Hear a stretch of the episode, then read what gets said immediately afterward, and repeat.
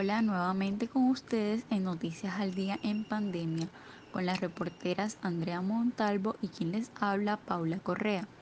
El tema polémico del día es que en la ciudad de Estados Unidos un Papa Noel habría contagiado de COVID-19 a más de 50 niños. Una pareja disfrazada dio positivo para coronavirus luego de una sesión de fotos en Estados Unidos una sesión fotográfica navideña que tuvo lugar en el estado de Georgia, Estados Unidos. Se convirtió en un foco de contagio de coronavirus. Más de 50 niños estarían infectados. El evento hacía parte del desfile anual de Navidad en el pueblo de Ludowici, ubicado en el condado de Long.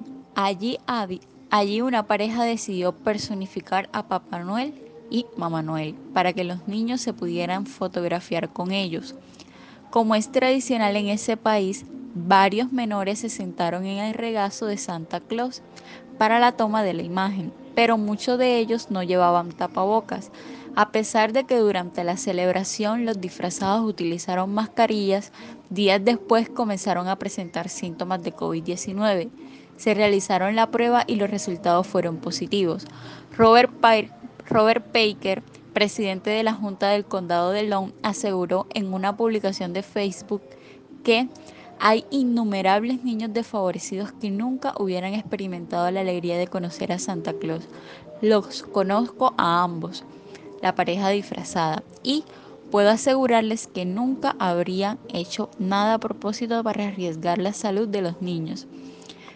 Baker quien manifestó que sus hijos también resultaron positivos, se mostró preocupado por la cadena de contagios que se habría desatado en el día del evento.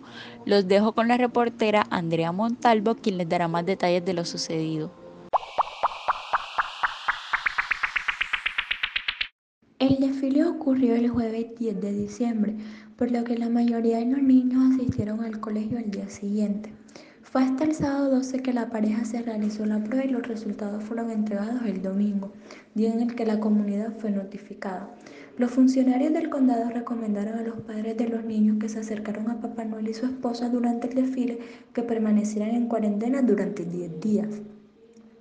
Luego de que se conoció la noticia, Parker expresó al The New York Times que ha recibido mensajes de odio provenientes de todo el país criticando a la administración del condado por realizar un evento multitudinario. Según contó al medio, la indignación local es mínima, puesto que se tomaron todas las medidas de seguridad. Los niños esperaron en fila para la foto respetando el distanciamiento social y en el lugar había una estación para desinfectarse las manos. A pesar de la situación, el condado de Long planea continuar con la programación de eventos navideños, según contó Parker en Facebook. Hay innumerables niños desfavorecidos que nunca hubieran experimentado la alegría de conocer a Santa Claus. Hablo en nombre de la mayoría de funcionarios al decir que todavía mantenemos la decisión de seguir adelante con estas tradiciones navideñas para traer algo de normalidad a estos tiempos difíciles.